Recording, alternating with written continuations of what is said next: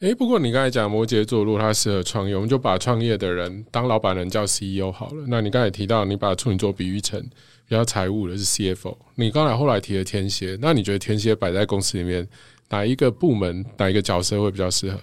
？Tim Cook 就是天蝎座，Apple 大家都很熟悉这家公司，我们就拿 Steve Jobs 跟 Tim Cook 来说好了。Steve Jobs 大家都知道，他是一个非常浪漫的双鱼座，但他的星盘处女非常重，所以你知道他那时候在纽约搞那个 Apple Store 那个透明的，他连那个玻璃的厚度要到多精准，他都要管。这个是处女的原因还是双鱼的原因？都有，但是因为他的星盘双鱼跟处女很重，所以强化这一股能量。所以像他这种年轻的时候跑去印度修行啊，一辈子是佛教徒啊，还吃素啊，这些事情就很双鱼。但是有办法一直练瑜伽这件事情就很处女，所以他是这一组对宫的星座很强，而且他其实是一个非常不靠谱的人，某个程度上来讲。但是你知道天才都很不靠谱啊，你讲的是双鱼不靠谱还是处女不靠谱？呃，双鱼座更不靠谱。那因为 Steve Jobs 就是双鱼座，但是我跟你讲，天才呢都是有一种突发性跟一个不可控的东西在那里。那 Steve Jobs 把前面这种丰功伟业、开创的事情都做完了。因为 Steve Jobs 他的星盘开创星座也很重，他就是适合打先锋，然后犯很多错。但他犯了错之后呢，他有办法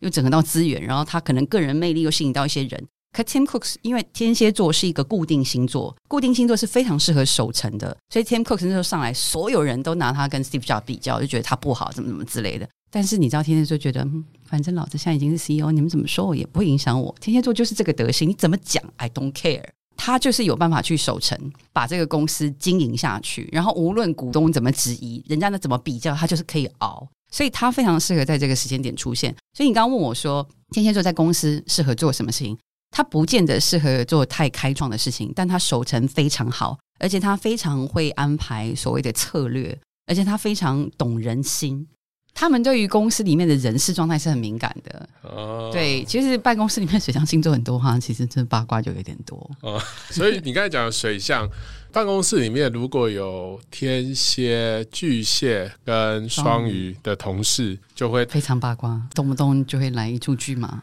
因为人在很慌的时候，他需要通过情感连接、情感依附，有时候就是讲一讲八卦啊，讲一些跟工作没有关的事情啊，可以满足这个需求。那这样子对公司，我觉得你要看是是什么性质的公司。嗯，如果他们非常的 to C 导向，你需要，因为水象星座很敏感，他们在意的事情，客户通常也会在意。对消费者对对但是如果是土 B 的公司，我觉得就没有那么需要。啊，土 B 的公司的话，我觉得土象多的人会很好，因为他们就是该干嘛干嘛。